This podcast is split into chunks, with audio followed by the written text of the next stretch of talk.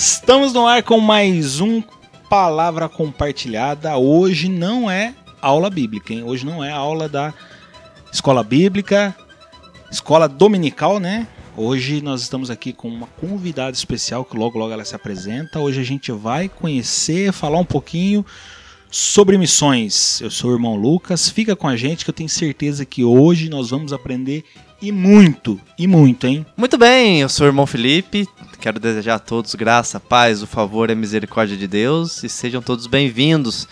Agora de um, uma maneira diferente, não é um estudo bíblico, mas não é porque não é estudo bíblico que não vamos aprender. Então, aumente o som, compartilhe vamos junto para aprender da palavra de Deus. A paz do Senhor, queridos ouvintes, queridos irmãos, mais uma vez estamos aqui no Palavra Compartilhada. Como o Lucas disse, hoje não é o EBDcast, a sua escola bíblica em podcast. Não. Hoje nós estamos aqui para uma conversa, hoje nós estamos aqui, como o, o, o Lucas fala, para uma sabatina. Né? Vai ser interessante, vai ser bom, vai ser bênção na sua vida. Por isso que eu peço para que você já fique ligado, não saia daí. Eu tenho certeza que tudo que vai sair daqui vai edificar a sua vida. Então, desde já, eu peço para que você compartilhe também este link é, com todos os teus amigos, com todas as pessoas que você conhece. Né? É só pesquisar lá na barra de rolagem ou de pesquisa, né? Melhor falando. Palavra compartilhada você vai nos achar no Instagram, no Facebook e também no YouTube. Né? YouTube logo, logo com vídeo também. Você que está nos ouvindo pelo YouTube, já deixe seu like já se inscreve nesse canal, ajuda a crescer esse canal porque é importante que a palavra de Deus seja levada a mais e mais pessoas. A paz do Senhor, irmãos, aqui é a Rafaela. É, estou muito feliz de estar aqui com vocês hoje. Eu espero que essa conversa seja muito edificante e também inspiradora para todos os que estiverem ouvindo. Deus abençoe a todos.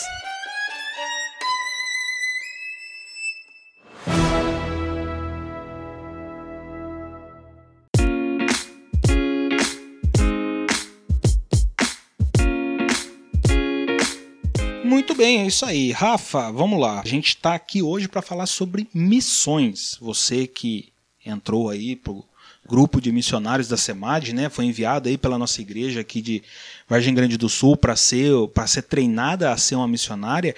Eu queria que você começasse nos dizendo, antes de ser uma missionária, obviamente você precisa ser uma cristã. Então eu gostaria que você começasse nos dizendo o que te fez ser cristã. Bom, é, particularmente eu me converti no, na metade do ano de 2016. É, eu me lembro que foi mais ou menos quatro anos depois que a minha família toda foi para a igreja. Meus pais, meus irmãos foram primeiro que eu. Uma porque eu sempre fui muito ligada à minha avó, minha avó morava com a gente, ela era sempre bastante católica, a gente era católico. E também porque, mesmo eu vendo minha família toda indo, eu sempre tive uma consciência de que eu queria ir porque aquilo se realmente fizesse sentido para mim, não porque só porque eles estão indo eu vou também. Então acho que eu tive o coração um pouco mais duro do que eles, mas também juntando a oração, né, a intercessão, em algum momento eu sei que eu ia, não ia resistir, né? E através disso, recebendo alguns convites também do líder da época lá do Jardim Dolores, da minha família, eu acompanhei eles na metade do ano, de 2016 e acabei gostando, acabei ficando lá. E através disso o Senhor foi trabalhando no meu coração até o momento que eu realmente me entreguei a Jesus. E eu me lembro que não parei mais desde aquela época até aqui graças a Deus, o Senhor tem nos conduzido. Muito bem, Rafa. Já vemos que a Rafa está nos caminhos do Senhor. E nós já sabemos mais ou menos, o João contou para nós mais ou menos como que se deu esse chamado seu pro, vamos, vamos dizer assim, se despertar por missões. Foi algo espontâneo, foi do nada, falou, você acordou num dia, pensou, não, hoje eu vou virar missionário. Como que se deu assim? Esse chamado, essa paixão pelas missões? Basicamente, antes de eu me converter, quando eu me converti, eu tinha de 15 para 16 anos, eu sempre fui um tanto perdida assim em relação ao que eu ia fazer da vida. Eu me lembro que dentro de mim eu sempre nutria algo que eu falava que eu não queria permanecer em Vargem, sempre tive muito vontade de sair de Vargem, da cidade e tal. Era algo que eu imaginava fazer faculdade, alguma faculdade que eu pudesse ir embora, assim. Só que também eu não tinha vontade até então de trabalhar com algo que eu tivesse que lidar diretamente com pessoas. Não é que eu não gostava de pessoas, apesar, eu acho que eu era meio antissocial também, mas é porque eu sempre achava, às vezes, os conflitos meio complicado. Então, eu sempre imaginava trabalhando em alguma coisa que, mesmo que ajudasse, eu não teria que conviver. Como se fosse com o público, por exemplo. Eu me imaginava, às vezes, em algo clínico, em algo técnico. Então, pensar em fazer alguma coisa voltada para química, para ciências. Eu tinha certeza que eu terminando meu ensino médio, eu ia fazer alguma faculdade, qualquer que seja, eu queria me inscrever tudo que é tipo de vestibular e passar em alguma simplesmente para ter a minha vontade de sair de Vargem. Quando eu me converti, eu estava no segundo ano do ensino médio. Basicamente, eu me lembro que nesse tempo foi quando se deu o chamado missionário. Eu ainda tinha aquela questão que eu não queria lidar com pessoas ainda, mesmo estando convertido, eu ainda estava passando pelo processo de transformação. Só que eu me lembro que nesse tempo a gente estava fazendo os testes vocacionais de sites da internet mesmo, eu sempre gostei bastante de fazer esses testes, e eu estava com as minhas amigas na sala de computação. E eu me lembro que eu estava respondendo a um teste vocacionado que a gente gostava, e lá tinha exatamente as questões que como eu falei, você deseja trabalhar com pessoas? Eu falei, não. Conforme a gente vai respondendo, a gente já imagina que vai dar um resultado que a gente espera, alguma coisa voltada para a ciência e coisa e tal. E normalmente esses testes, eu não sei, talvez alguns dos ouvintes aqui tenham feito, né? É, quando você clica no resultado, ele não te dá um resultado, ele te dá uma lista de várias possibilidades e você clica em alguns links para saber mais sobre aquela profissão. E o que se deu foi que quando eu terminei aquele teste, eu cliquei no resultado e apareceu missionário na tela. Aí, só que na época eu não sabia direito o que que era, eu já tinha me convertido, né? As minhas amigas, elas eram evangélicas, uma delas falou, nossa, parabéns, Rafa. eu falei, mas parabéns, eu, tipo, não é nem profissão isso, eu não tinha entendido nada, tipo, deixei pra lá. E, enfim, aí eu fiquei imaginando, tá, deve ser alguma coisa que eu vou servir na igreja, mas ao mesmo tempo eu vou trabalhar, vou ter minha profissão e boa, né? É, foi mais ou menos isso que eu imaginei. Então ali aconteceu a questão do chamado mesmo, foi quando eu vi o chamado. Na hora eu não entendi, só que com o passar do tempo o Senhor foi tornando mais claro isso, né? Com o passar dos anos, e foi onde a chama começou a arder realmente. A ponto de no terceiro ano, acho que eu vivi uma, algo tão louco na minha mente, que basicamente foi como se realmente eu tivesse dormido com um desejo e acordado sem saber o que, que eu ia fazer da minha vida mais de faculdade. E a única coisa que vinha na minha mente era a missão, né? era a missão. Eu não sabia como, não sabia para onde, só que isso era o que estava sendo alimentado no meu coração. Muito interessante, até pensando aqui enquanto você estava falando, né, que você descobriu que seria missionário através de um teste vocacional. E, pensando na questão do trabalho, da profissão, a gente pensa assim, né? O, a profissão, o trabalho é meio que uma consequência do pecado, né? Porque Adão e Eva não precisavam trabalhar, mas após a sua expulsão do jardim do Éden, Deus falou: olha, do suor do teu rosto você vai ter que comer agora. E isso nos traz uma concepção hoje em dia do seguinte: eu preciso ter uma faculdade, eu preciso ter uma profissão e eu preciso dedicar minha vida nessa profissão. E aí essa profissão acaba se tornando o meu objetivo de vida. Nessa ideia, você foi procurar entender o que, que você é, é gostaria de fazer a partir de um teste e você acaba descobrindo que você teria uma aptidão né, vamos assim dizer, uma aptidão técnica para ser uma missionária. Só que, teoricamente, ser missionário não é uma profissão. Embora ser missionário, eu acredito que exija 24 horas do seu dia a profissão nossa hoje em dia é, implica que a gente trabalhe 8 horas por dia, 9 horas por dia. Para quem é, é, funcionário, né? Para quem é empresário, é, também é 24 horas por dia, né? Mas a questão da missão é uma coisa que o benefício não está no dinheiro, né? Porque a gente trabalha pelo dinheiro porque o dinheiro vai nos trazer um conforto, porque o, o dinheiro vai trazer para gente algo de bom. Um missionário ele não trabalha nessa questão de, olha, eu vou lá, vou dedicar meu tempo, vou dedicar minha vida e vou ganhar meu salário, vou comprar minha casa, vou comprar meu carro. Não. Eu acredito que o salário do missionário é ver o resultado da obra que ele está fazendo. Né? É ver a pessoa sendo transformada, é vê-la sendo mudada. Eu acredito que isso já queima desde o momento que a gente tem o chamado. Né? A gente tem um chamado para a missão e esse objetivo de fazer com que a palavra de Deus chegue até as pessoas e cause uma transformação, isso já queima dentro. Né? Eu acredito que o Espírito Santo ele vem trabalhando isso de uma maneira tão forte que te incomodou naquele momento. Quanto tempo levou mais ou menos desde o momento que você teve esse estalo, esse insight de que você queria ser uma missionária, de que você acordou naquela manhã e falou assim: eu preciso encontrar uma forma de me tornar uma missionária? Até o momento em que você foi direcionada, que você começou a ter as suas respostas, que você com certeza teve muita dúvida nesse período, até que você começou a ter essas respostas. Como que foi esse período e quanto tempo levou? Depois desse momento, né, que, que passou do teste, é, eu me lembro que como eu disse, foi mais ou menos no final de 2016, quando eu tive esse instalo de que, meu Deus, e agora o que, que eu vou fazer?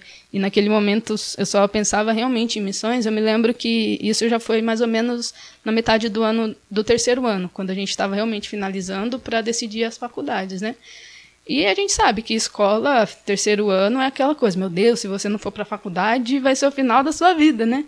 A pressão que eles colocam. Só que aí eu até acredito que até nisso o Senhor foi trabalhando de uma forma como que me fazendo ter calma, porque eu entendo que hoje, se eu fosse fazer a faculdade que eu queria, muito provavelmente eu não estaria onde eu estou, não estaria, às vezes não seria nem cristã, né? Eu estaria muito longe do propósito de Deus. E eu me lembro que nessa fase do começo da minha conversão, uma das coisas que começou a chamar minha, minha atenção foi quando um jovem da nossa igreja foi testemunhar lá no Dolores sobre as experiências dele com o evangelismo, dele chegar nos amigos dele, chamar para ir para a igreja, e aquilo começou realmente no meu coração, sabe? E foi aonde eu comecei a sentir a vontade de começar a evangelizar. E eu me lembro que, ainda no Dolores, o pastor Lindoval, na época, ele sempre foi muito aberto a, a dar oportunidade para a gente, que é jovem, trabalhar na obra do Senhor. E é, na época a gente chamou ali alguns jovens que tinham vontade e a gente começou a evangelizar e a gente se uniu também com o pessoal da sede, com os jovens que queriam evangelizar. E desde então isso foi algo que eu, eu, vi que o Senhor começou a trabalhar no meu coração. Aí aconteceu que no terceiro ano, todinho, eu realmente tive muita dúvida, porque eu falei, meu Deus, meu sonho era ir para uma faculdade, mas agora o Senhor está me dizendo que eu vou fazer missão, mas como vai ser? Eu vou terminar meu terceiro ano e vou para alguma coisa? Tipo, o que, que eu vou fazer depois? Como que eu vou chegar até a missão? E eu acho incrível porque até você não, até a gente compreender que nós devemos realmente confiar e depender totalmente do Senhor, só aí que os planos dele realmente vão começar a se encaixar na nossa vida. Foi algo que eu aprendi ao longo da caminhada. Terminou o terceiro ano, eu falei, não vou fazer faculdade, tá, vou fazer o que agora? Aí eu comecei a orar, buscar a direção do Senhor, eu falei, nossa, Senhor, eu preciso trabalhar, eu preciso estudar, fazer alguma coisa, né? Aí o Senhor me direcionou para fazer um curso de administração. Só que eu pisando na escola para entrar no curso, eu sentia no meu coração, não é aqui que eu quero estar. Tá. Já vinha uma certa insatisfação, sabe? Falei, nossa, eu não sinto que eu quero estar tá aqui, mas eu vou. Eu sei que ainda não tenho uma direção para onde eu tenho que estar. Tá. E eu fui, fiz o curso, mas ainda. E foi uma benção, o Senhor me abençoou através de estágios. Depois desse curso de administração, o Senhor me direcionou novamente a fazer um curso de recursos humanos. Só que eu mesmo, de novo, quando eu comecei o curso, no meu coração eu sentia, Senhor, eu sinto que não é aqui que eu quero estar. Eu entrava nos meus estágios, eu falava, nossa, Senhor, eu sou, eu sou grata pela porta, mas eu ainda sinto que não é aqui que eu quero estar. Meu coração tinha uma insatisfação. Só que aí hoje eu começo a ver como que as coisas se encaixaram, porque como eu era uma pessoa que eu não queria trabalhar lidando diretamente com pessoas, o Senhor me levou até um, por um caminho que eu me formei em RH, recursos humanos, lidando diretamente com pessoas. Foi todo um processo que ele fez de uma forma que ele foi abrindo os meus olhos para aquilo que realmente importa, que são almas.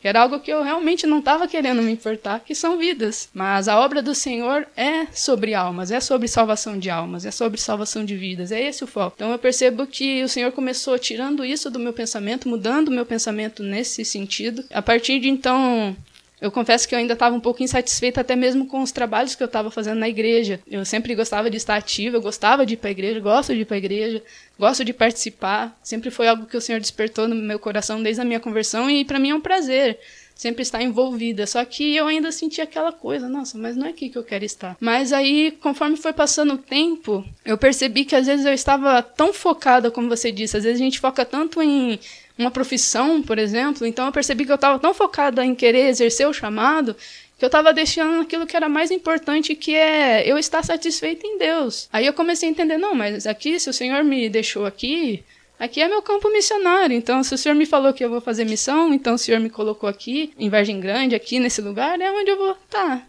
Então eu comecei a realmente entender que, antes de mais nada, eu precisava buscar estar em Deus muito mais estar em Deus do que me preocupar como que ia acontecer. Porque quando a gente se preocupa demais com o que vai acontecer, isso a gente deixa de ter fé, de certa forma. Porque quando a gente se entrega a Deus, quando a gente foca muito mais em Deus, o que a gente vai fazer simplesmente flui, natural, naturalmente.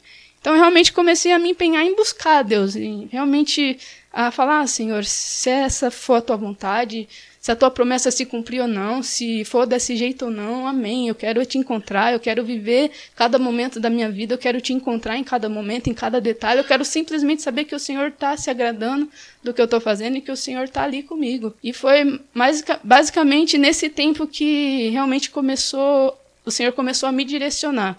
Eu sempre tinha a SEMAD no meu coração, quando eu descobri, conforme eu fui pesquisando sobre missões, eu procurei mais a fundo. Inclusive, tentei voltar lá naquele site da, do teste vocacionado, porque foi onde eu comecei, para saber o que, que dizia lá, porque eu não tinha lido. Só que eu descobri que realmente não existe missões lá. Não existe essa vocação. Então, ali eu descobri que realmente foi algo particular de Deus comigo, algo que o Senhor me chamou. Lógico, depois ele foi confirmando através de profecias, mas no meu coração, a forma mais linda eu acho que é conforme a caminhada. Como eu disse, ele direcionou tudo aquilo que eu queria, ele mudou. Eu não queria trabalhar com pessoas, ele me fez entender como que é importante na obra do Senhor a gente realmente ter esse esse amor por vidas, por almas, porque é o que importa, é a missão. A missão é a gente fazer o nome do Senhor conhecido. É interessante que eu também penso dessa maneira que às vezes nós foca tanto em querer o chamado e que, qual que é o meu chamado e na verdade é durante o caminho, durante o processo de cristão, ali nós se convertemos e é no dia a dia que Deus vai falando conosco.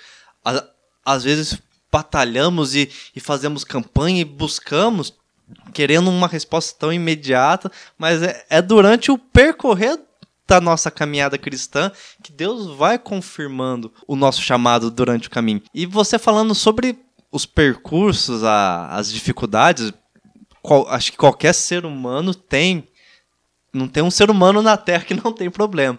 E o cristão também tem as suas lutas, as suas batalhas, as suas, vamos dizer assim, as suas pressões. O João tá aqui, assim, como família, assim, como que foi se, é, se teve alguma pressão, teve alguma. Lógico que nós conhecemos um pouco, eu sei que teve o total apoio da família, mas sabemos que para um pai, para uma mãe, ver a filha sair de casa e tem os a sua, a sua delicadeza. E como que foi essas pressões do dia a dia, não só, não só familiar, mas do dia a dia, como você mesmo falou, de deixar às vezes a faculdade, a sociedade, os amigos também, porque suponho que, entre aspas, você acaba perdendo alguns amigos para viver a obra do Senhor. Como que é essas pressões? Assim, é, em relação à minha família, é, como você disse, como eles são cristãos e até mais tempo que eu, é algo que eles apoiaram. Porque também eu acho que desde o começo, como é algo que surgia no meu coração e como eu também, mesmo antes de eu me converter, eu sempre tive essa vontade de sair de viagem. Eu me lembro que eu sempre chegava brincando, brincando com a minha mãe. Eu falava, ó, oh, mãe, eu não vou ficar o tempo todo aqui, hein? Brincando, né? Falava, mãe, eu vou embora, uma hora eu vou embora, hein? Ela às vezes ficava brava, né? Porque mãe tem dessas coisas. Quando realmente a coisa começou a ficar séria, teve a oportunidade de ir pra SEMAD, o pastor chegou para falar comigo, que realmente eu vi que realmente era uma direção de Deus. Eu sentei para conversar com eles, né? Para falar, realmente, ó, e agora, né? É, aquilo que eu brincava agora vai ser verdade, né? É, e eu me lembro que eu perguntei, eu falei com meu pai, que meu pai é uma pessoa que ele sempre, desde que eu me conheço por gente, a figura dele é lendo a Bíblia por prazer, assim, sabe? Tanto é que foi com ele o primeiro, creio, creio que Deus começou a falar no coração lá há muito tempo atrás, só que ele ainda não sabia mais certo a direção, né? Então, meu pai simplesmente ele falou: Olha, aquele que diz amar o seu pai, o seu filho, a sua casa mais do que a mim não é digno de mim. E meu pai é uma pessoa que ele é super amorosa. Então, aquilo me confortou. E também a minha mãe também, meus irmãos, todos me confortaram, me deram suporte, tanto é que o tempo todo que eu estive lá, eles estavam presentes mesmo estando longe, me mandando mensagem, eu mandando mensagem quando podia também. Então a gente sempre manteve esse contato. E eu percebi também que, uma, de certa forma, a distância é, fez a gente ficar mais próximo, fez a gente é, aproveitar mais os momentos que eu estou vindo aqui, por exemplo, em família. Isso é muito legal. E também as amizades, né? De certa forma, o Senhor ele vai confortando isso no nosso coração. Porque algo que eu sempre penso, é, eu tento não levar isso tanto como algo, nossa, meu Deus, ela abandonou tudo por Jesus. Porque eu não vejo isso tanto como um ato nobre, no sentido que, ah, tá, você saiu de casa, você deixou tudo. Só que às vezes eu penso em pessoas do mundo que fazem isso por menos do que a obra do Senhor. Jovens que deixam seus pais para viver sonhos, projetos. Então, eu acho que no meu coração vem essa satisfação de saber, não, eu estou fazendo isso pela causa do Senhor. E eu sei que meu pai e minha mãe estão sendo cuidados, porque o Senhor, ele tem cuidado da minha família.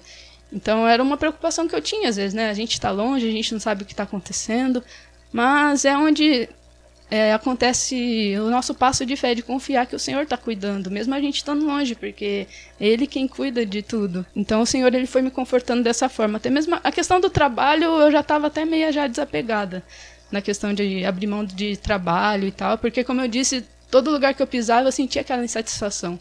E quando eu cheguei aonde eu cheguei, eu me lembro que foi até engraçado, porque antes mesmo, no dia que eu fui para a SEMAD, eu falei, mas Senhor, eu estava tão assim, querendo que me achegar em Deus, que eu falava, Senhor, se realmente for do Senhor, mas se eu for lá e isso mudar minha, meu eu, se isso for algo que for me afastar de ti, se causar algum orgulho no meu coração, Senhor, não permite, mesmo que durante anos eu estava cultivando aquilo no meu coração, sabe? Foi algo que o Senhor trabalhou de maneira tão diferente na minha vida, de mostrar que a importância estava muito mais em buscar Ele que as coisas simplesmente fluíam, que quando fluiu realmente eu tive uma dúvida, falando, nossa, mas se causar qualquer coisa que me distancie de ti, não me deixa ir, não me deixa chegar lá. O tempo todo eu vi esse cuidado do Senhor agindo no, no meu coração. Ô, ô, Rafa, vamos lá. Duas perguntas assim. Muitas pessoas que se convertem, muitas pessoas que têm o primeiro amor, aquela chama, né?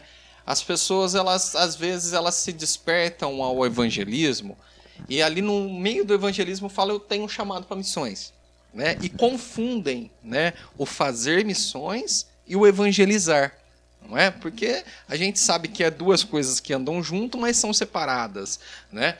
E, e as pessoas às vezes falam: olha, eu quero ser um missionário, mas na verdade não sabe o que é realmente ser um missionário, não sabe o que é realmente estar num campo missionário. Né? Pensa que fazer o evangelismo do bairro é a mesma coisa que estar num campo missionário. Né? Então eu queria que você mostrasse também esse outro lado também, né? A diferença entre o evangelismo e o missionário. E depois, já pegando um gancho aí, você disse que quando você saiu do, do colégio, que você se doou, né? E falou para Deus, Senhor, e agora? Né? Vou para uma faculdade, não vou para uma faculdade? E Deus, nós sabemos que nosso Deus é um Deus perfeito, né? E você ali começou um curso de administração, depois um curso de RH, e como você disse, eu estava ali, mas eu não queria estar. Mas você não consegue enxergar hoje, por ter conhecido o campo missionário, que foi uma preparação de Deus para você também, esses dois cursos, e que aí por que, que eu falo isso? Porque às vezes as pessoas começam alguma coisa, né? E não entendem o porquê estão ali, né? E depois, mais para frente, vão, poxa vida, né? Deus me fez passar por aquilo porque hoje eu posso ver. Então, queria que você falasse um pouquinho dessas duas coisas para nós. De fato, eu entendo assim que todo missionário, antes dele ser vocacionado, ele nasce servindo a igreja local. É, a gente pode ver também em Paulo, Bernabé, que eles foram separados servindo a igreja local. É, algo que a gente aprendeu lá é que não tem como você ser uma bênção longe se você não for uma bênção perto, estando perto. Então, e caminhando um pouco mais, acaba sendo bem diferente missão de evangelismo. Os dois são importantes, são muito importantes. O trabalho da igreja local no evangelismo é importante, porque em Atos 1:8 o Senhor ele nos envia para ser sua testemunha em todos os cantos da terra, tanto aqueles que estão perto em Jerusalém até os confins da terra. E essa obra é para ser feita ao mesmo tempo. Só que, conforme a gente vai se aprofundando é, e conhecendo um pouco mais, a gente percebe que quando a gente lida com outra pessoa, existe uma camada que o missionário ele precisa ultrapassar dentro de uma pessoa, dentro de uma cultura, dentro de um povo. Por exemplo, para você lidar com uma cultura totalmente diferente dentro do Brasil, o missionário que é enviado para um campo dentro do Brasil, ele leva cerca de três a cinco meses para começar a falar alguma coisa do Evangelho. Em uma cultura fora, leva de seis até dois anos. Vai ser enviado para a África, vai ser enviado para um país diferente. É de seis a dois anos para você começar a falar alguma coisa. Porque todo missionário, quando, quando ele é enviado ao campo, ele tem que ir de copo vazio. Ele tem que ir esvaziado de tudo aquilo que ele. de preconceito, de tudo aquilo que ele acha que é. Porque acaba de muitas vezes se frustrando, porque a gente não chega. não pode chegar no campo falando, ah, eu vou chegar aqui, vou evangelizar, vou arrebentar, porque é igual eu fazia, não. Porque existe toda uma capacitação, existe todo um preparo, é necessário um preparo, justamente para não se frustrar e porque você chegar num campo, numa cultura diferente, despreparado, existe o risco de às vezes você fechar o coração daquela cultura por gerações, até chegar um outro missionário para conseguir acessar. Então é realmente algo sério. Em muitos lugares a gente não vai conseguir acessar uma pessoa entregando um folheto e dizendo: "Ó, oh, Jesus te ama". Existem lugares que não entendem o conceito de amor. Existem tribos indígenas que não existe nem mesmo a palavra amor. E eu entendo que da mesma forma, quando a gente está evangelizando na nossa cidade, a gente entende que a gente vai estar tá conversando com uma pessoa com uma linguagem diferente. A gente não vai conversar da mesma forma que a gente conversa com um cristão. A gente vai evangelizar um grupo de jovens, a gente vai evangelizar um grupo de senhores. A gente já entende que a gente tem que ir preparado para falar a linguagem deles, para traduzir a Bíblia para eles, da forma que eles vão entender. Então, o missionário é mais ou menos isso. Ele vai entrar em uma cultura e ele vai ter que traduzir o evangelho naquela cultura. Porque, de fato, a única coisa que é supracultural, que pode quebrar barreiras de uma cultura, é o evangelho. Só que precisa do missionário saber criar a ponte para ter o acesso, para chegar no coração da cultura, para então realizar o trabalho da evangelização. E o missionário chegando de copo vazio, esse tempo que ele está ali, de dois anos, ele está sentando e aprendendo. Ele tem que estar ali para conviver, para realmente entender o que é a cultura. Porque, por exemplo, é, como eu disse, uma cultura, até mesmo uma pessoa, a gente tem que começar a observar por camadas. É essa visão que a gente tem, que a gente aprende a ter. É o, é o olhar do missionário. É, você chega, você não vê um povo você vê um povo, mas você enxerga ele por camadas. Você não vê uma pessoa simplesmente. Você enxerga as camadas que compõem aquela pessoa. E a superfície do que a gente vê é o que a gente chama de comportamento. Você vê, por exemplo, ah, por que, que tal pessoa se veste dessa forma? Por que fala dessa forma? Comportamento. Por que você chega numa tribo indígena, ah, eles têm o costume de matar uma criança assim que nasce por algum motivo. Comportamento. Tudo isso é comportamento. A gente não vai chegar no primeiro mês já querendo abolir isso, porque é algo que está enraizado neles. É algo que é parte da cultura. É por isso que a gente tem que chegar e primeiro estudar realmente aquela cultura, estudar aquela pessoa. Aí a gente vai acessando mais um pouco, vai perceber que aquela pessoa é composta de crenças. Existem crenças que ela foi criada, educada a vida inteira sobre aquela crença. Aí você vai um pouco mais a fundo, existem valores. Valores que são importantes para aquela pessoa, para aquela cultura. E aí então o missionário ele consegue acessar quando ele chega, chega no coração da cultura, que é a cosmovisão, que é a maneira de enxergar o mundo, que é a maneira como ela vai enxergar, é onde o missionário precisa se atentar. Não é querer mudar o comportamento, é chegar na cosmovisão. Porque quando o evangelho é certeiro, quando a gente, é, a gente até brinca que o missionário não é uma metralhadora que atira para todo canto. Ele é uma sniper, ele tem um alvo, ele tem um foco. Ele pode ser um tiro só, mas quando ele atira é certeiro. Porque quando atinge o coração da cultura, é onde realmente começa a haver mudanças. Porque aquele comportamento que a gente vê é só um reflexo do que tem lá. Então, são várias camadas, existe um núcleo, existe um centro. Então, a gente precisa descascar essa cebola para chegar lá. Acaba sendo um pouco diferente, como eu disse, exige um preparo na questão da missão em si.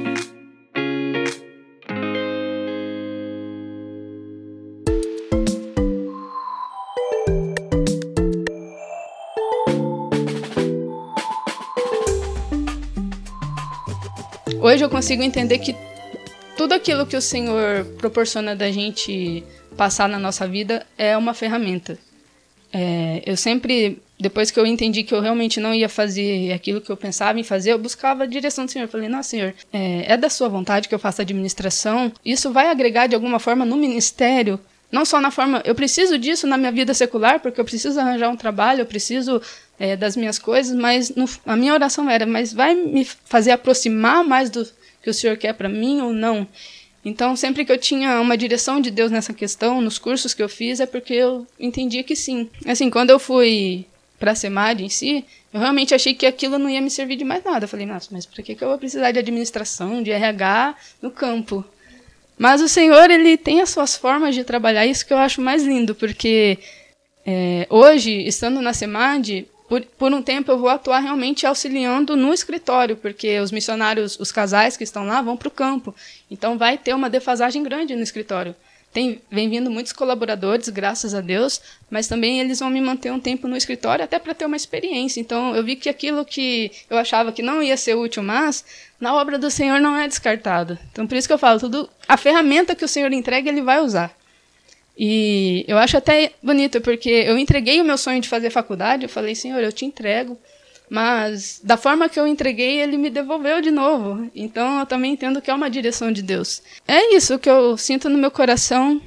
É realmente quando a gente muda o nosso foco, quando a gente, na verdade, encontra o foco certo, o nosso alvo certo, que é estar em Deus e buscar satisfazer Ele, nos satisfazer nele, todo o resto ele é uma confirmação. É, eu recebi diversas profecias, de diversas maneiras eu vi o Senhor confirmando o chamado, mas quando eu olho para trás, o que mais me chama atenção é realmente vendo um quebra-cabeça se formando e eu falando, meu Deus. E onde eu cheguei, quando eu pisei meus pés na SEMAD, pela primeira vez eu falei, nossa, é aqui que eu preciso estar. Toda aquela sensação que eu falava, não era aqui, é onde eu devo estar. Legal, Rafa eu, eu gostei dessa analogia da metralhadora e do sniper, até porque a gente está realmente num campo de guerra, né?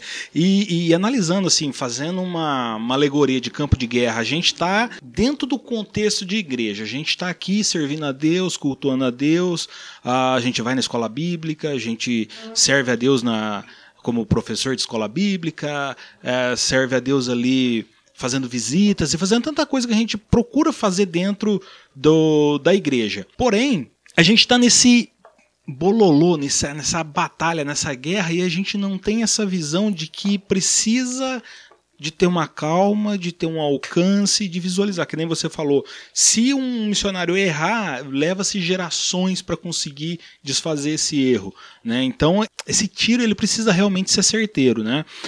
Eu acredito que no caso a gente vai começar a falar um pouquinho da SEMAD agora, eu acredito que a SEMAD prepara bem vocês para isso, né? Eu acredito que esse, esse é um tempo que é bem gasto, né? Direcionando todo mundo a esse entendimento de que não é chegar, por exemplo, ah, vamos enviar você para ah, para um país lá no, no, Oriente Médio. Aí você chega lá, aquele pessoal tudo com as toalhas na cabeça, é, fazendo lá os seus alvoroço, dando tiro para cima, e aí você vai chegar lá, não, o Alcorão, tira o Alcorão daqui, essas mulheres tiram a toalha da cabeça aí, vamos pôr a toalha na mesa, porque é lugar de toalha na mesa, e aí vamos conversar, baixa essas armas. Não é bem assim, né? Você precisa chegar, compreender, entender, é, refletir.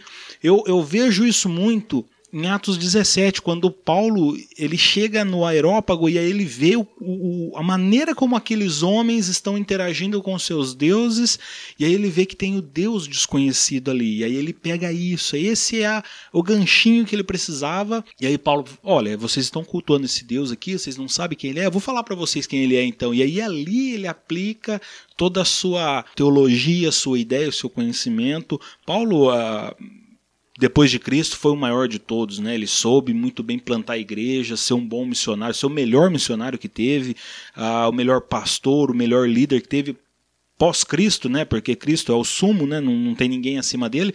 Mas Paulo nisso a gente vê que ele tinha esse esse entendimento, né? Paulo ele ele compreendia que ele não podia chegar ali, embora a gente vê que muitas das vezes Paulo ele era firme, né? Ele era firme se ele precisasse falar, ele falava mesmo, ele corrigia, a gente vê ele corrigindo, principalmente a igreja de Corinto, a gente vê que ele corrigia muito, mas ele chegou nesse ponto, ele vê aquele pessoal agindo totalmente de uma forma que assim, não é a maneira ideal de se cultuar a Deus, só existe um Deus, mas espera aí, deixa eu entender quem eles são, deixa eu entender o que, que eles fazem, deixa eu ver aonde que eu consigo chegar, que eu consigo entrar.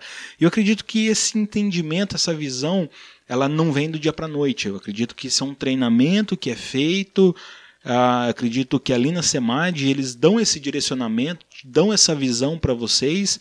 E, e como que funciona partir do momento que você entrou na SEMAD, você chegou lá, pôs o pé, sentiu que era o teu lugar. Aqui é onde eu queria estar. Aqui eu tenho certeza que eu vou ser usado por Deus. Eu, eu nasci para esse propósito. Eu estou aqui onde Deus quer que eu esteja.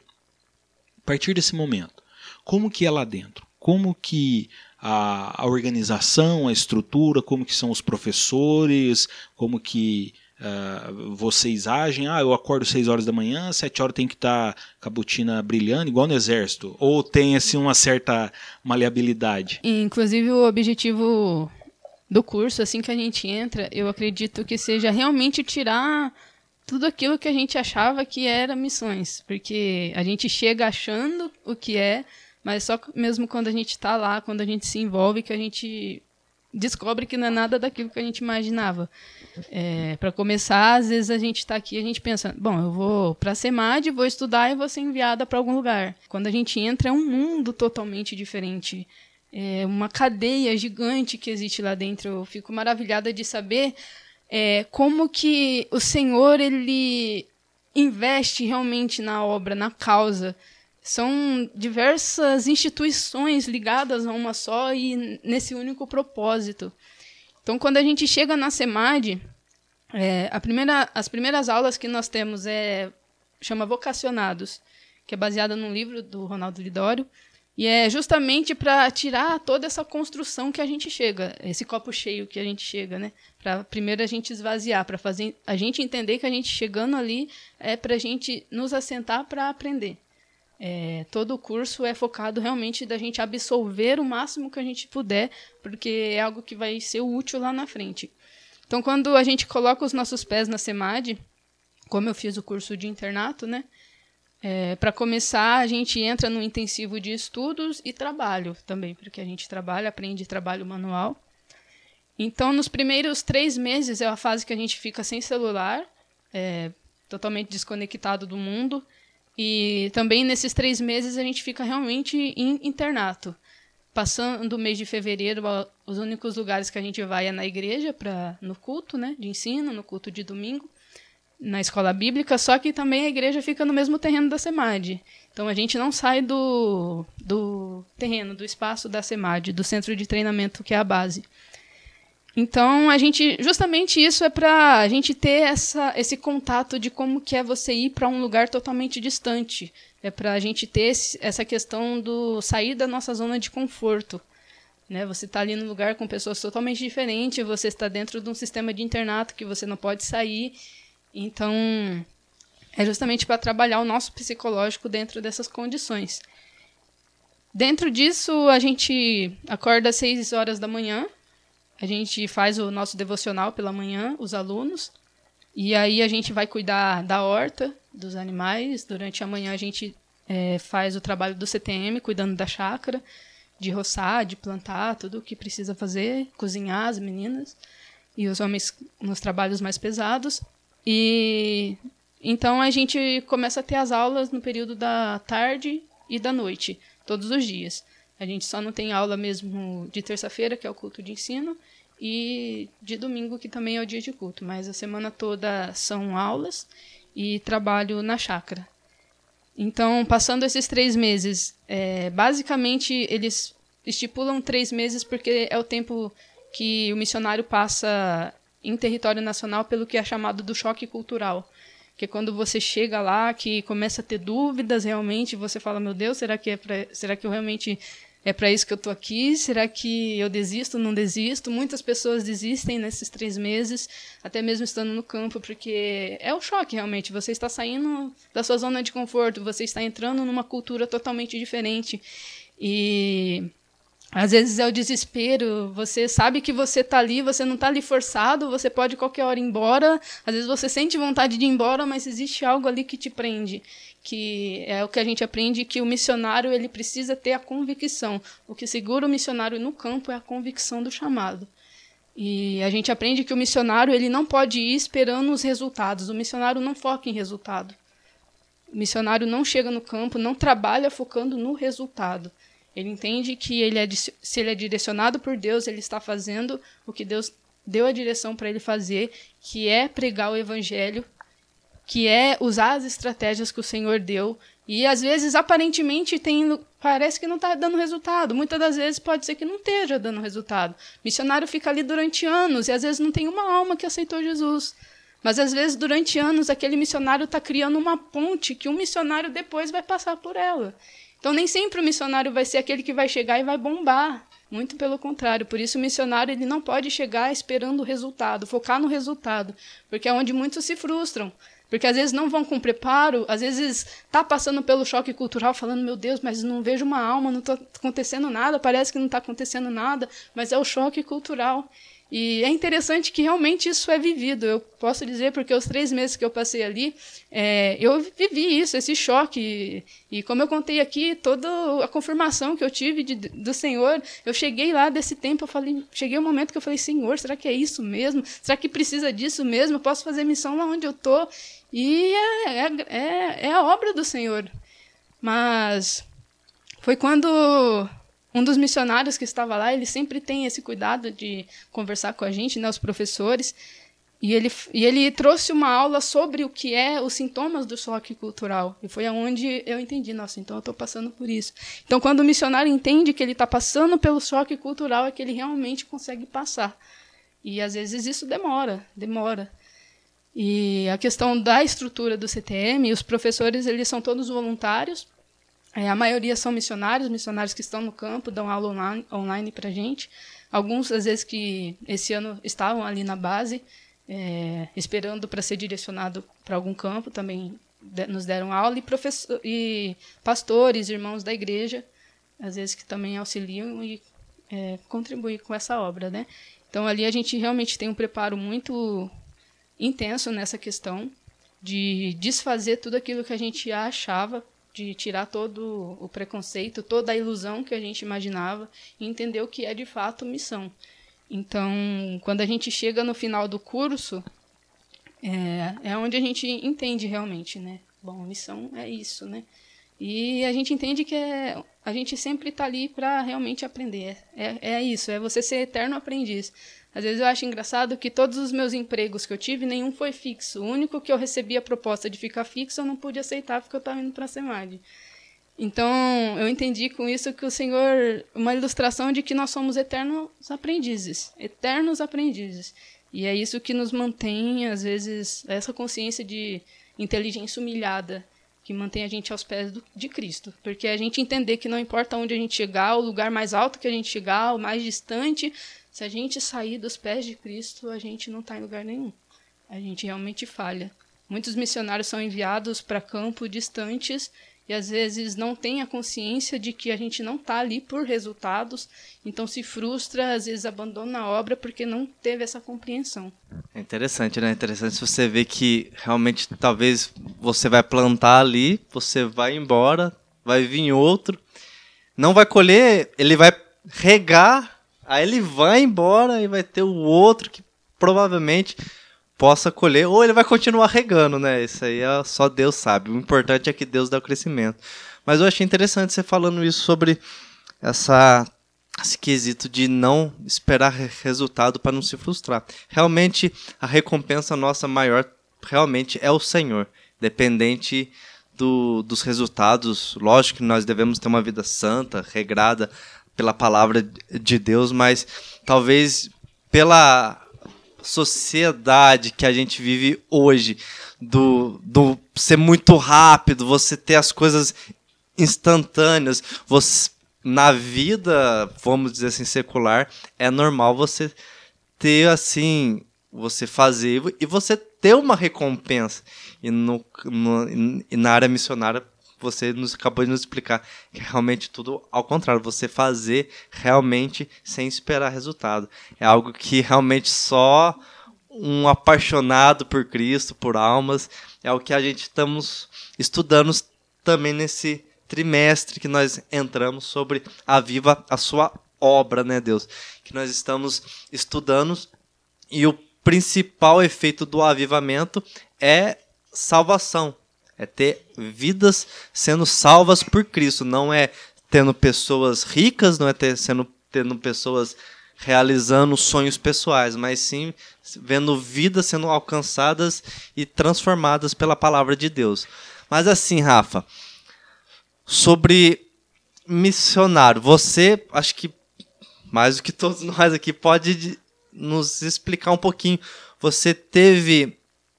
Hoje você está no, no campo missionário, você é uma missionária, podemos dizer isso, porque é a igreja local que reconhece isso. Não sei se você já foi ungida, já missionária, mas a igreja local, a sua família já reconhece isso, já, já vê o chamado em você.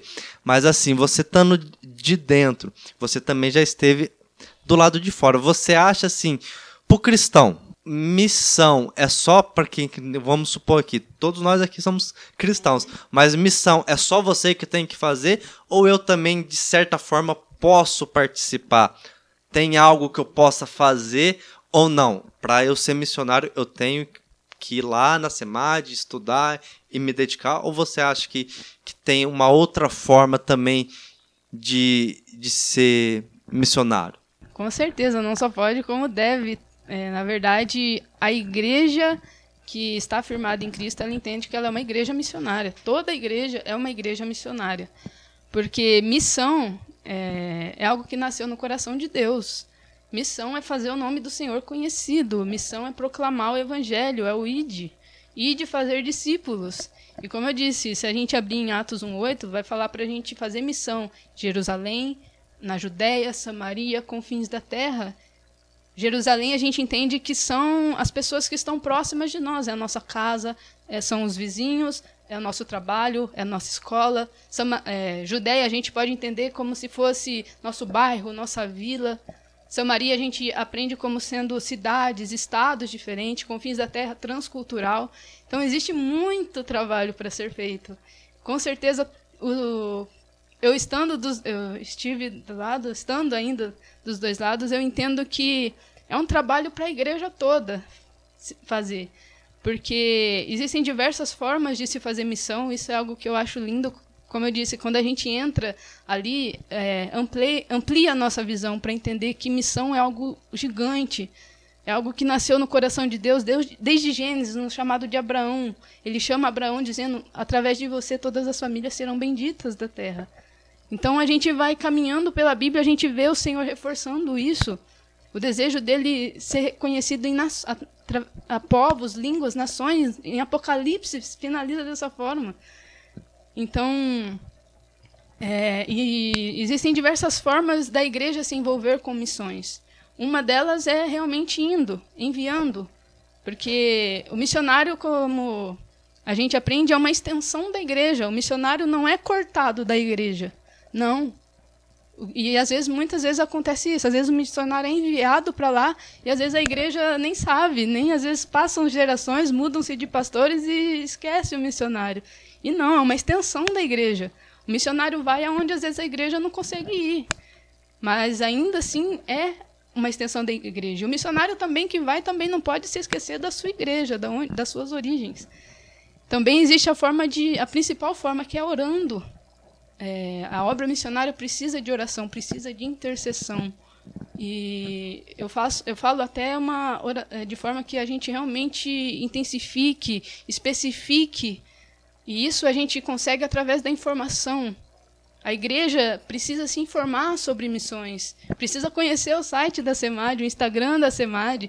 Às vezes a gente se encontra com pessoas do nosso ministério que não sabem o que é a SEMAD, que nunca ouviu falar da SEMAD, que às vezes não acompanha o trabalho que é feito. E através das postagens, das informações, o que está acontecendo no campo, como que está. E isso faz toda a diferença, porque você começa a se envolver, começa a entender como que é a seriedade do trabalho. Porque às vezes, enquanto nós estamos aqui, os missionários estão lá no campo. E eu tive uma experiência de estágio, de ir para o campo, de participar com eles. Então eu, percebi, eu, vi como que a rotina do missionário é intensa no campo. Então é, é preciso oração. Oração pela base missionária, porque ali onde a gente está é uma base. E é, existe uma investida ali, espiritualmente. E porque se você destrói uma brasa, logo a estrutura toda fica dificultosa.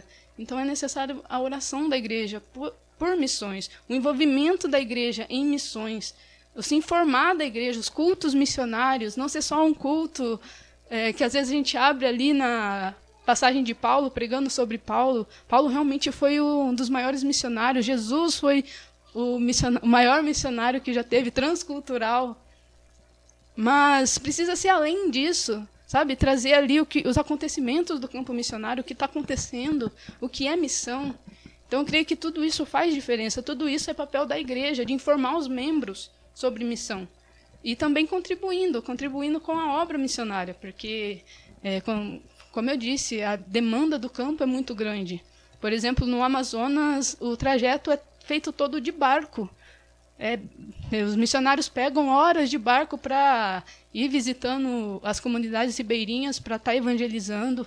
Então, é necessária a contribuição. Só que uma pessoa só vai entender a seriedade do trabalho se informando dele, se envolvendo com ele para entender como que é a intensidade, como que é, tipo, a SEMAD ela recebe visita de igrejas, ela recebe, se, uh, se a igreja tiver o interesse de saber como que é o trabalho, também pode chamar a SEMAD para ir até a igreja, eles vêm, a gente vem até aqui, faz a agenda, prega, ministra, traz a informação. Então, é esse, eu creio que a maneira como a gente pode se envolver com missões de forma ampla. Não é só para o missionário que está no campo. Não, o missionário é só uma extensão, toda a igreja. Missão é para toda a igreja. E Rafa, vamos lá, vamos continuar sobre a diferença, né, de missão. Até eu vou pegar um gancho aqui na pergunta do irmão Felipe. Né, sobre o papel de toda a igreja, como você acabou de explicar. Né? É, estamos aqui, é, parece que bombardeando você de pergunta, né? mas está sendo muito bom é, eu creio que as pessoas que estão nos ouvindo também, é, elas estão aprendendo muito, porque nós aqui estamos aprendendo e está sendo edificante. Tá? É, vamos lá. Da mesma forma que você falou que a, a, igreja ela tem o seu papel missionário. E eu concordo com isso e concordo também que deve ser divulgado, tanto a SEMAD, quanto o projeto Portas Abertas, tantos outros projetos de missões é, devem ser mais divulgados. Né?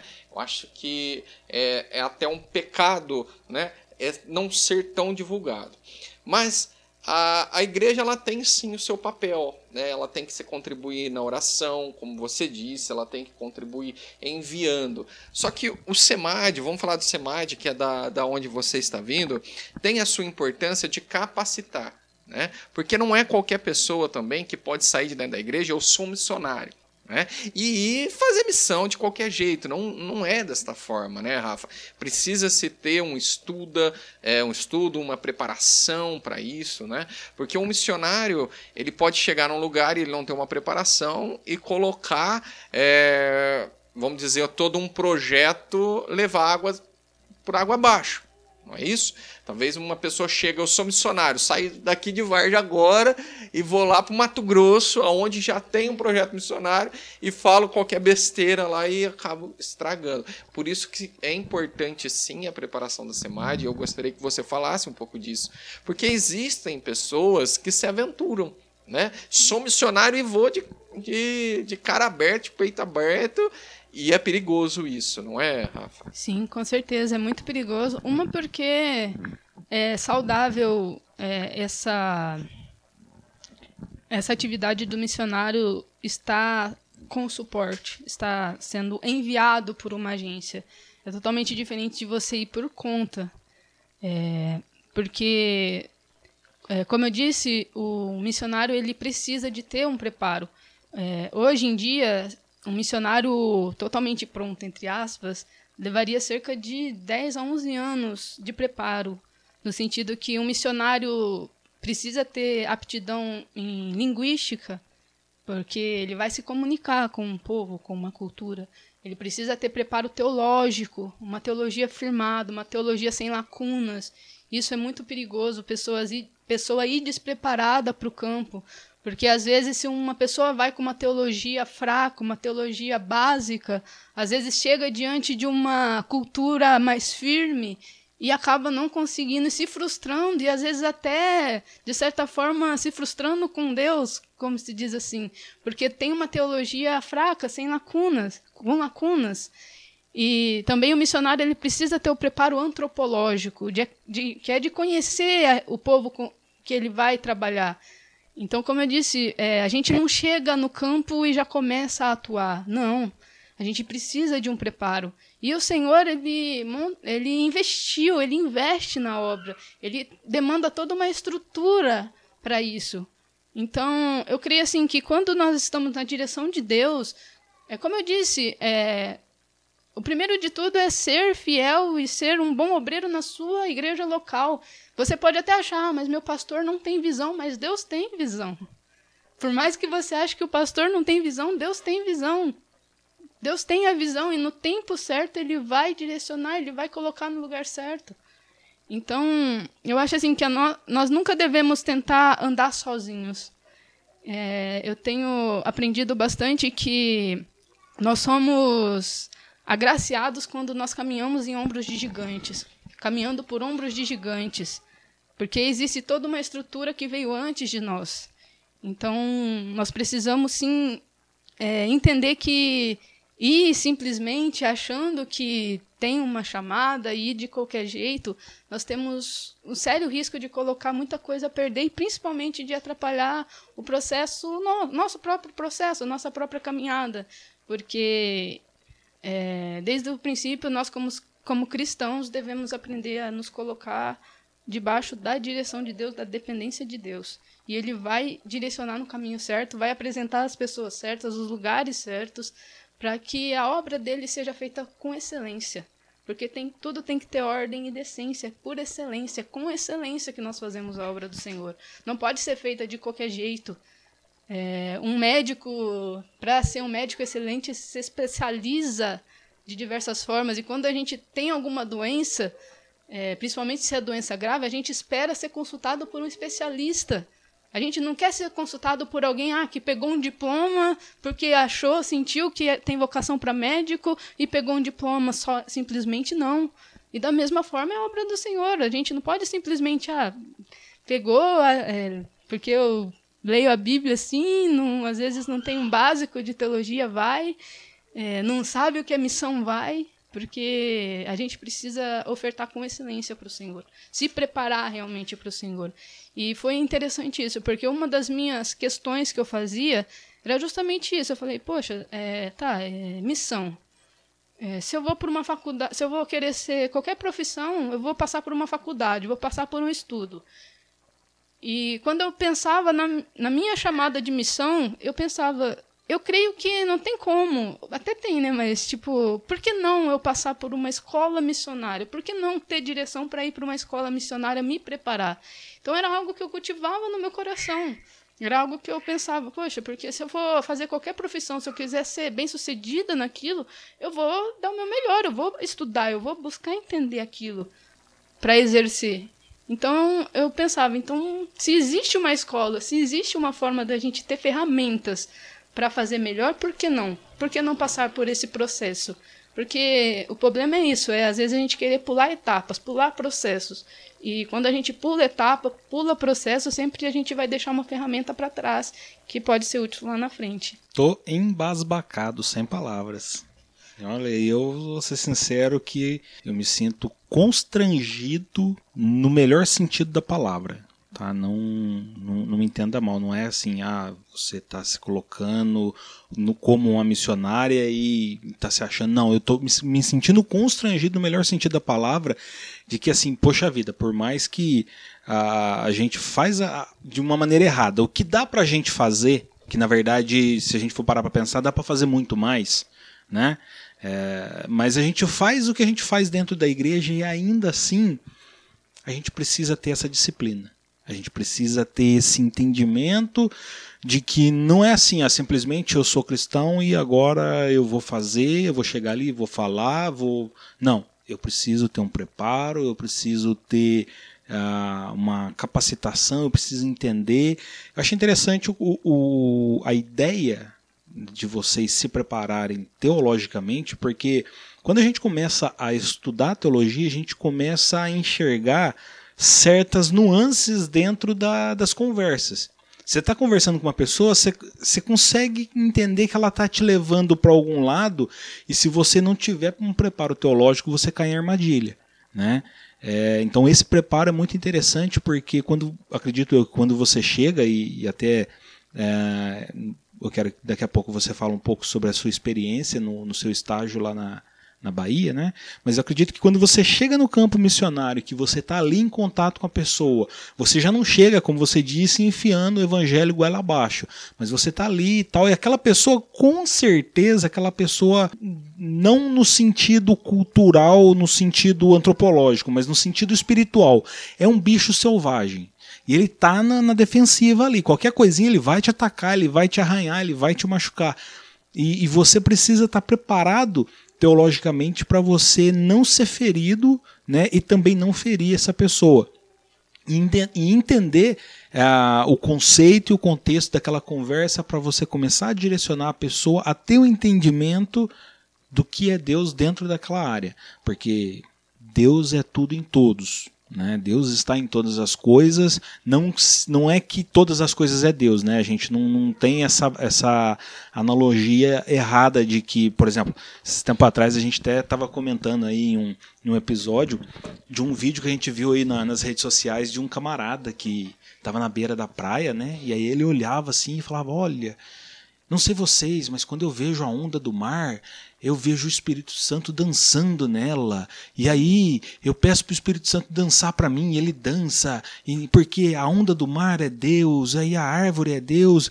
E isso é uma ideia errada que ultrapassa a heresia, né? Porque Deus ele criou todas as coisas e nós podemos ver Deus em todas as coisas. Quando eu olho para a natureza, eu consigo ver Deus. Eu consigo ver ele através da sua criação. Por exemplo, faz pouco tempo, faz coisa de três anos, que eu tive a oportunidade de conhecer o mar. E quando eu vi pela primeira vez a imensidão do mar, eu tive consciência da minha pequenez diante de Deus. Né? Então a gente nisso a gente consegue ver Deus. Em todas essas coisas a gente vê Deus. E a gente precisa é, é, passar isso para as pessoas. Né? Às vezes a pessoa a, ela, ela tem uma experiência e ela acredita que aquela experiência é um ato sobrenatural de uma divindade e aí ela coloca um poder naquilo ali. E a gente precisa de alguma forma desmistificar aquilo, mas não é chegar e enfiando a Bíblia goela abaixo ali, dando banho de sal grosso, amarrando a pessoa no, no, no coqueiro e deixando três dias amarrado. Né? É conversando, é entendendo, é explicando, é entrando nessa nessa questão. E por isso eu acredito e eu gosto muito dessa ideia do preparo teológico, né? Na, da, da, pessoa entender essas coisas. Mas agora eu queria que você falasse para a gente um pouquinho a respeito dessa experiência que você teve na, nesse estágio na, na Bahia. E só complementando também a fala do que do que eu disse, é, eu falo do preparo também, não é só falando da questão do missionário que vai para o campo, porque a gente entende que todos nós somos chamados, todos nós temos uma chamada específica. Muitas pessoas não vão ao campo, como eu disse, às vezes tem pessoas que são chamadas para cruzar fronteiras e outras para cruzar o outro lado da rua, para cruzar a rua. E são todas obra do Senhor, e para todas essas obras nós precisamos ter capacitação. Nenhuma tem menor valor diante do Senhor, não. Se, você, se é vocacionado para um pastor, precisa ter preparação, porque nós precisamos de bons pastores preparados teologicamente. Um conceito que a gente aprende lá que eu achei bastante interessante é que a palavra do Senhor nos ensina que nós precisamos buscar crescer na graça e no conhecimento. Isso é muito importante ter pessoas preparadas em cima do, do púlpito, em cima do altar, para trazer a palavra do Senhor. Com relação à minha experiência no campo missionário, é, ao, final, ao final dos estudos, a gente tem a oportunidade de realmente ser enviado para algum lugar onde já tem o campo de atuação da SEMAD. Esse ano nós estávamos em três alunos, eu sendo solteira e mais um casal. E eu fui enviado para o sítio do Quinto na Bahia e o casal foi para o Araripe no Ceará, que é conhecido como o Sertão do Cariri, realmente. Lá na Bahia, onde eu tive a experiência, eu fiquei cerca de 20 dias eu fui numa viagem de ônibus para lá, cerca de um dia e meio. Foi uma, já, aí já foi uma experiência que eu nunca tive, uma aventura. E quando eu cheguei lá, eu fiquei com os missionários, o missionário Carlos, que está lá com a sua esposa Michelle e família. E em específico na Bahia, eles atuam atendendo duas igrejas ali, que é a que fica no sítio do Quinto e no povoado de Cascalheira, que fica a cerca de 6 a 8 quilômetros da cidade do sítio do Quinto. É, e estando ali, eu pude vivenciar como que é a rotina dos missionários. É, basicamente ali eles praticamente não têm folga, é de segunda a segunda, porque muitos desses lugares, é, principalmente lugares é, esca escassos de muitos recursos, eles necessitam de, de pessoas que estejam lá, é, prontas para ajudar, realmente. Eles recorrem ao missionário para muitas coisas. Até às vezes alguém falece, algum familiar falece, e eles vão até o missionário para resolver as burocracias e tudo que é necessário. Então, o trabalho do missionário pode ser às vezes de 24 horas por dia realmente. E às vezes de madrugada ligar para o missionário falar oh, tem alguém endemoniado aqui o que, que eu vou fazer? E chama o missionário de madrugada ter que ir atender. E eu posso dizer que o tempo que eu passei ali com os missionários na rotina deles eu é, posso dizer que eu me cansei de imaginar eles que já estão ali há três anos só ali na Bahia particularmente a, a cidade é uma cidade tranquila eu gostei bastante até o povo nordestino é bem receptivo, bem amoroso, bem caloroso. É, só que os desafios que são enfrentados, além, como eu disse, do desafio particular do missionário de estar inserido num contexto totalmente fora da sua cultura, e ali na Bahia eu percebi que tem a questão do sincretismo religioso, que é um desafio muito grande para o missionário, por isso que é necessário é, o tempo de preparação, também é necessário o tempo que o missionário convive com a cultura para saber inserir o evangelho de maneira a não tender para o sincretismo, porque o missionário ele precisa encontrar pontos de aproximação, mas a visão do missionário precisa ser treinada para isso. O que é o sincretismo? É quando existe a mistura da religião. Por exemplo, você vai lá evangelizar, a pessoa às vezes até aceita o que você está dizendo, só que ela às vezes acaba misturando com todas as outras crenças que ela tem. A gente vê, por exemplo, a Índia, que é um lugar que eles aceitam todos o tipo de Deus. Eles vão aceitar a sua pregação, eles vão aceitar seu Deus. Mas o que você vai fazer para falar que o seu Deus é o verdadeiro? Diante de todos os que eles acreditam. E, em especial, ali na Bahia existe ainda uma idolatria muito forte. É, eu tive a oportunidade de conhecer um dos lugares que é o, a Santa Cruz do Serrote, que é o coração religioso ali da, daquela região onde a gente estava. E ali é claramente o sincretismo religioso. É, as pessoas têm uma escada de cerca de 200 degraus que as pessoas sobem pagando promessa de joelho. A gente vê ali a mistura de muito misticismo, muita coisa assim. É tipo a Tambaú nossa aqui, né? bem isso. Um pouco mais sério, eu acho, mas bem isso. É, a gente vê, às vezes, é, pessoas levando partes de bonecas, por exemplo, é, do corpo de boneca talhado em madeira, levando como se fosse cura, pedindo por cura. Inclusive, eu achei até engraçado, porque em uma das santas tinha uma foto do Lula ali, como que intercedendo né, pela vitória dele. Então aí a gente entra nos desafios do missionário, porque agora como a gente vai pregar falando para essa pessoa, não, isso não, né, a sua fé não está certa. Por isso que é preciso saber ter o preparo. E uma das questões que a gente tem que saber também é os assuntos que o missionário deve e não deve entrar, principalmente ali naquela região. Política é algo que a gente evita falar. Lembrando, o foco do missionário é almas. É almas.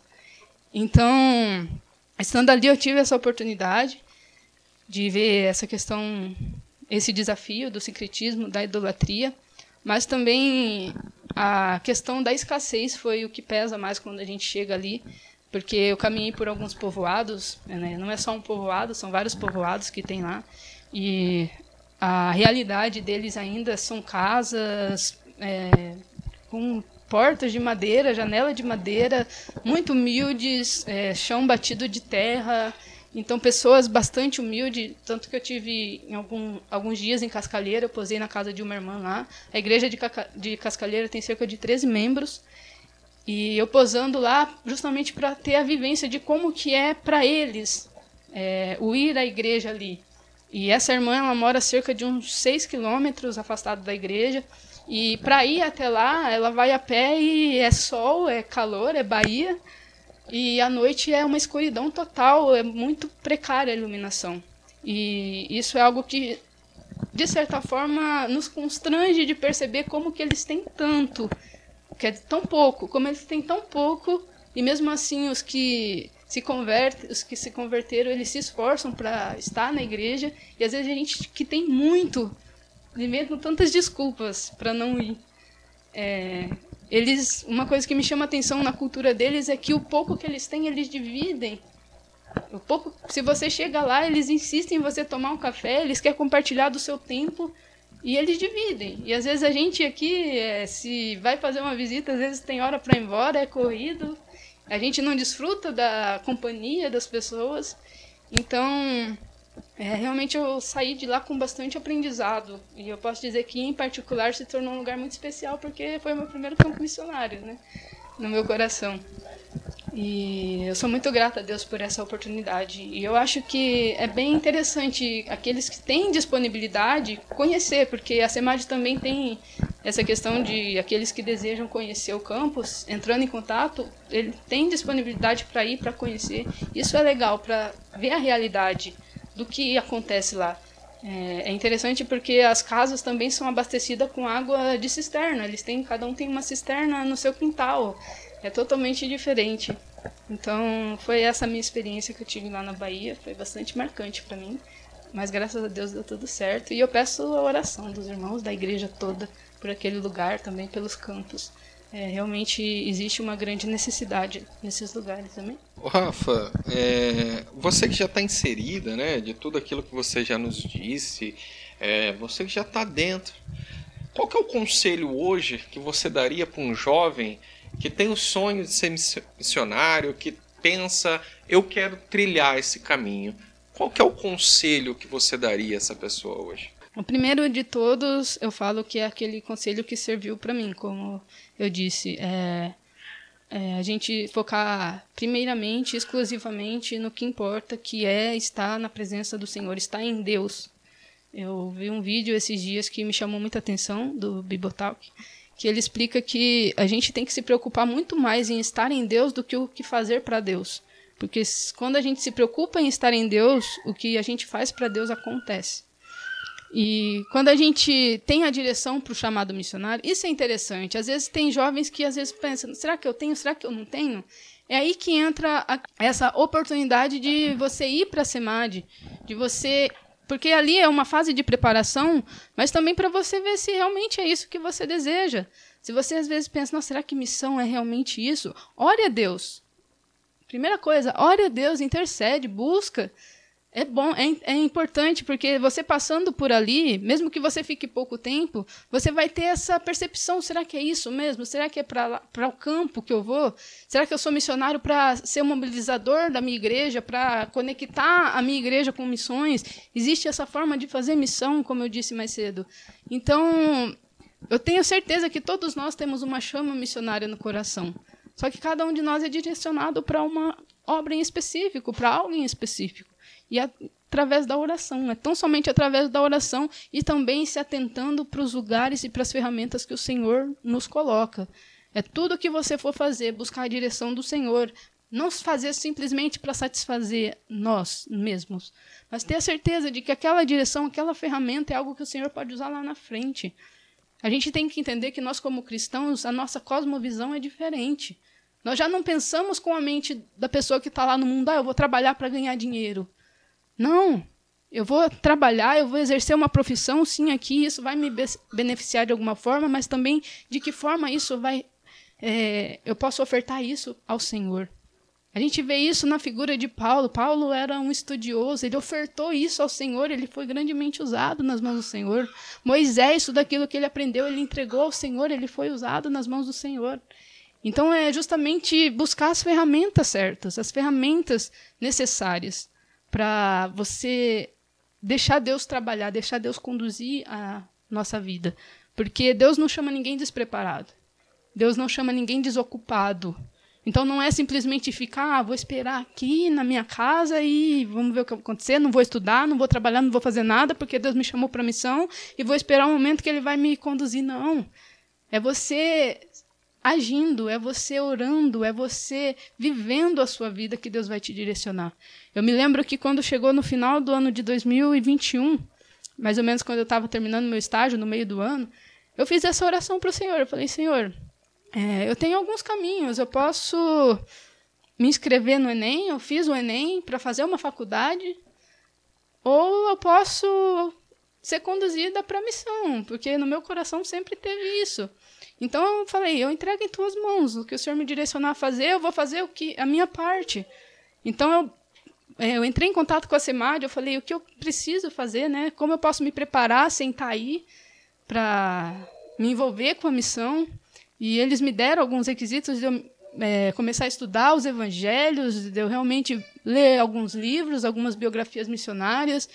E, ao mesmo tempo, eu falava, nossa, como eu posso me preparar para uma faculdade? Eu fui em busca de fazer o Enem, fiz o Enem. E tudo isso é coisa que o Senhor usa lá na frente. Então, é você realmente entregar os seus caminhos na mão do Senhor, não deixar de fazer. Porque, como eu disse, naquele momento, lá atrás, a faculdade foi algo que o Senhor me, me pediu. Mas isso é particularmente de mim. Eu não estou dizendo que não pode fazer faculdade, que não. Se tiver oportunidade, faça. Eu estou dizendo na questão da direção de Deus. De você entregar o que você está fazendo a Deus, que Ele vai usar. Da maneira que Ele te entregar, Ele vai usar. A ferramenta que Ele te deu, Ele vai usar. Então, para o jovem que tem essa chama, que sente que tem essa chama missionária, ora ao Senhor, conversa com o pastor local, conversa com o seu pastor, pede ajuda em oração, confia na liderança que o Senhor colocou sobre você, confia. Confia que o Senhor é quem está guiando. Confia que o Senhor tem os olhos abertos e ele vai direcionar a sua vida. Pode ser que ele te dê a oportunidade de ir até a SEMAD, de passar por aquela escola.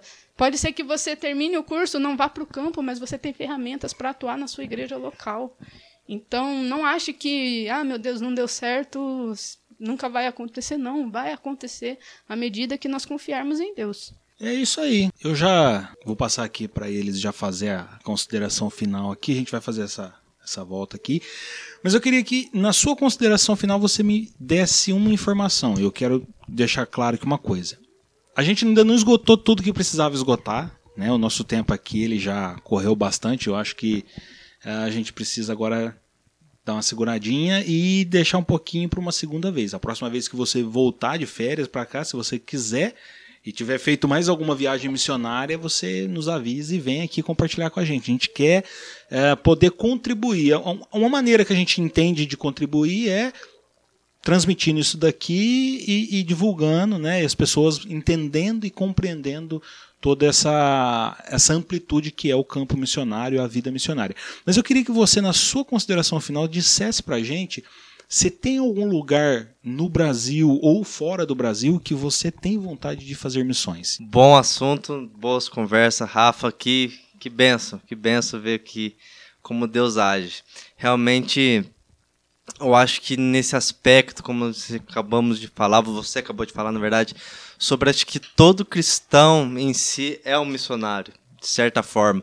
Não é porque não está, de certa forma, no campo, deixando a sua cultura, deixando o seu lar, deixando sua família, que ele não é um, um missionário. Como você mesmo falou, talvez um, um dos maiores métodos de, de a gente ser um missionário é orar por aqueles que estão no campo essa sema, semana passada, na verdade, eu estava com um pastor amigo meu que é mais missionário do que um pastor e, e ele estava contando as bênçãos, estava contando o que Deus tem feito e ele contou de um milagre dessas, desse, desse mês que ele visitou um irmão e, e o irmão falou, falou ó, eu não sei cantar, eu não sei pregar, não, não ensino, mas Deus me deu recursos. E eu entendo que esses recursos que Deus me deu é para a obra. Então, o que o Senhor precisar, o Senhor conta comigo.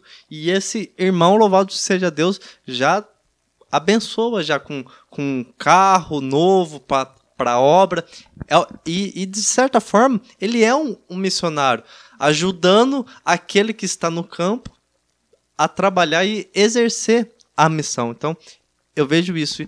E é, é interessante você ver que é um lado, vamos dizer, hoje, no, nos dias que a gente está vivendo com as com a tecnologia, ostentação que a gente vê, o, o, o evangelho no Brasil é de certa forma de, de ostentação, virou que é um mercado, tem um mercado hoje que é o um mercado gospel. Então você vê, você vê gente, pastores, de certa forma, vivendo de uma maneira luxuosa que muitos não têm, cantores evangélicos, e assim, e, a, e você vê que talvez lá atrás, quantos missionários nem é lembrado, nem, e tá, provavelmente não vai ser lembrado aqui na terra, mas nós sabemos que para Deus não vão ser esquecidos e tem o seu galardão já reservado. Então, esse é um aspecto que todo cristão também tem que ter, de não deixar isso entrar no coração. De que às vezes o, que a gente faz, talvez ninguém vai nos notar, ninguém vai ver, ninguém vai nos retribuir aqui na terra, mas diante de Deus a gente tem o, o nosso maior presente, né? Que é o que é o Cristo falou, é ter o nome escrito no livro, no livro da vida. E louvado seja Deus. Muito bom, Rafa. É, obrigado por esse tempo, obrigado por ter é, respondido todas as nossas perguntas, por estar tá, é, se dispor também nas tuas folgas, né? Que nem você está aqui de folga né? e está aqui, então te agradeço de verdade. É, eu vejo da mesma forma que o Fê falou agora, né? Hoje vivemos no mundo de ostentação. Vivemos no mundo onde é, temos que ter bastante coisas, onde temos que demonstrar bastante coisas, não é verdade? E olhando agora para você como uma missionária, né, e tantos outros que renegou tudo isso, porque o missionário, como você disse, se esvaziou. Ele tem que se esvaziar, ele tem que se renegar, né, renegar a própria vontade. Nós vemos aí que existe missionários que é ajudado sim pela SEMAG, mas é, é difícil, que vive de uma forma precária, é, passa por situações difíceis, né? E tá ali, tá na frente, né?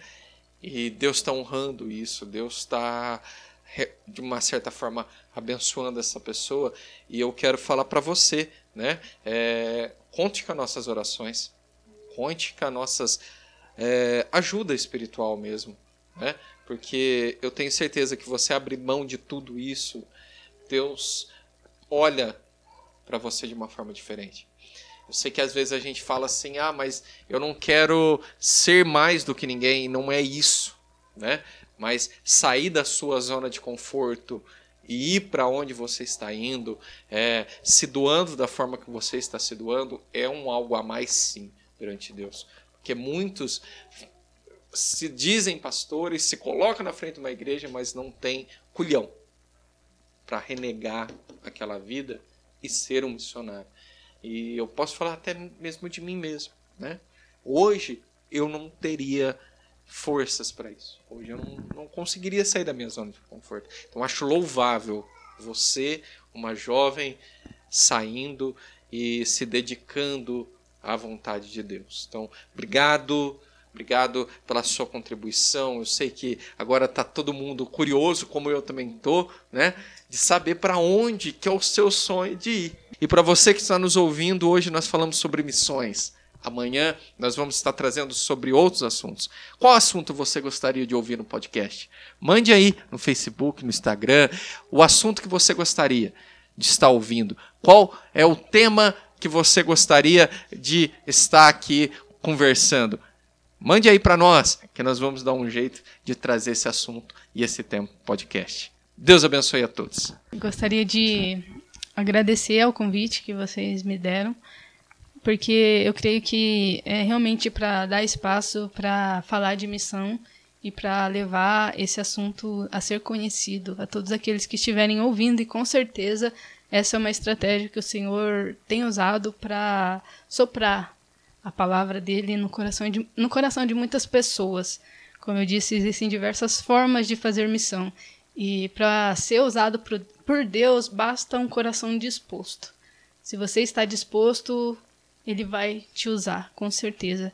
E eu gostaria de deixar minha gratidão também à diretoria, ao Ministério do Ipiranga. É, como eu disse, eu sou muito grata por Deus ter me feito nascer nessa igreja, nesse ministério. E também gostaria de deixar minha gratidão, também os cumprimentos da SEMAD, da Secretaria de Missões do nosso ministério, é, hoje o diretor Pastor Josias. E deixo aqui o convite a todos aqueles que se interessarem a seguirem, acompanharem os trabalhos através do Instagram, do Facebook, do site. Para aquele jovem que tem o interesse de saber se você é vocacionado ou não, a SEMAD tem algumas modalidades esse ano de cursos. Tem o curso integral, que é o que eu fiz, mas esse ano vai ser um pouco diferente. A pessoa faz durante seis meses do regime internato para ter a missiologia 1, teologia. E passando esse tempo, se você for vocacionado ao campo ou não, você vai ser direcionado. Então você vai realmente para ter o preparo, para ver se realmente você se sente chamado naquele propósito, e aí você vai ser direcionado para o campo. Também tem a modalidade do semipresencial, que vão ser alguns sábados, que vão ser estilo workshop. Todo aquele que quiser participar, vão ser alguns assuntos que vão ser abordados, alguns pastores vão estar lá ministrando essa aula, vai ser um batidão de sábado muito bom. E aquele que, aqueles que tiverem disponibilidade de ir, de se inteirar, é interessante, são semipresenciais. E tem também os cursos IADs. Esses cursos são ferramentas que a SEMAD entendeu que estão entregando para as igrejas, para atuar realmente nas igrejas, para ser essa mobilização de levar informação até a igreja, de levar missão, de conectar a missão com a igreja. Como vocês me pediram, né? Sobre a minha direção, se eu tenho no meu coração um lugar, eu posso dizer que, de verdade, quando a gente chega lá, a gente sempre chega preocupado realmente por isso. Nossa, para onde eu vou? Meu Deus, qual vai ser meu campo? Qual vai ser o povo? Mas é, eu, de verdade, até então, eu não senti aquela coisa, meu Deus, eu quero ir para esse lugar em específico. Eu ainda não tive essa direção para ir para um lugar em específico. É, eu entendo que, por enquanto, o Senhor ele deseja que eu permaneça ali por um tempo. E eu realmente não sei qual que vai ser a projeção da minha vida, porque o que eu acho interessante é isso. É, não tem uma, eu não tenho uma perspectiva do que vai ser. Eu simplesmente entendo que o Senhor vai direcionar para o lugar que Ele deseja que eu vá. Em alguns momentos Ele já pode até ter me dado alguma luz, mas como eu ainda não tenho algo claro, eu não é, teria tanta confiança assim de é, externar isso. É algo que eu ainda estou em oração. Não sei se daqui dois anos, se daqui dez anos, mas é, no meu coração eu desejo estar onde Ele quer que eu esteja. De todo o meu coração, essa é a minha vontade agora nesse momento e eu espero que seja assim. Se eu voltar, quando eu voltar, eu vou ficar muito feliz de poder retornar aqui com vocês e também espero continuar acompanhando também vocês de onde eu estiver. Amém? E conto com as orações de todos, nós contamos com as orações e é uma ferramenta que nós não podemos abrir mão, é uma arma que nós não podemos abrir mão, que é a oração, né? Enquanto Pedro estava lá, a igreja orava. Então, eu conto com as orações dos irmãos. Oraremos, estaremos aqui em oração. A igreja vai estar aqui na na retaguarda e você lá na frente lutando, guerreando. Eu tenho certeza que você falou se voltar, não, quando você voltar, porque você vai voltar, a não ser que a gente se veja na Nova Jerusalém. Aí eu quero estar lá também, né? Todos nós queremos estar lá, né? Muito obrigado pelo seu tempo, pela sua dedicação. Eu imagino que você tenha ficado muito nervosa. O que, que esses loucos vão querer falar? Meu Deus do céu, eu tô perdida. Mas é isso aí, é um bate-papo, a gente só quer conhecer, só quer compartilhar isso. É muito bom, é muito prazeroso. Além de que é a obra de Deus, falar sobre Deus, sobre a obra de Deus, para nós aqui é muito prazeroso, né? E eu quero deixar aqui de tudo que a gente conversou, de tudo que a gente falou, a frase que mais me impactou, eu até anotei aqui e vai ser o tema desse, desse episódio é: missões é caminhar nos ombros de gigantes. E eu achei isso fantástico. Desde já, quero te agradecer por estar nos ouvindo. Quero reforçar aqui o pedido do presbítero Guilherme de compartilhar, continuar nos acompanhando. Nós vamos trazer outros conteúdos, outras pessoas para conversar conosco. A Rafa vai voltar aqui mais vezes e continue com a gente. Até a próxima e fiquem todos na paz do Senhor.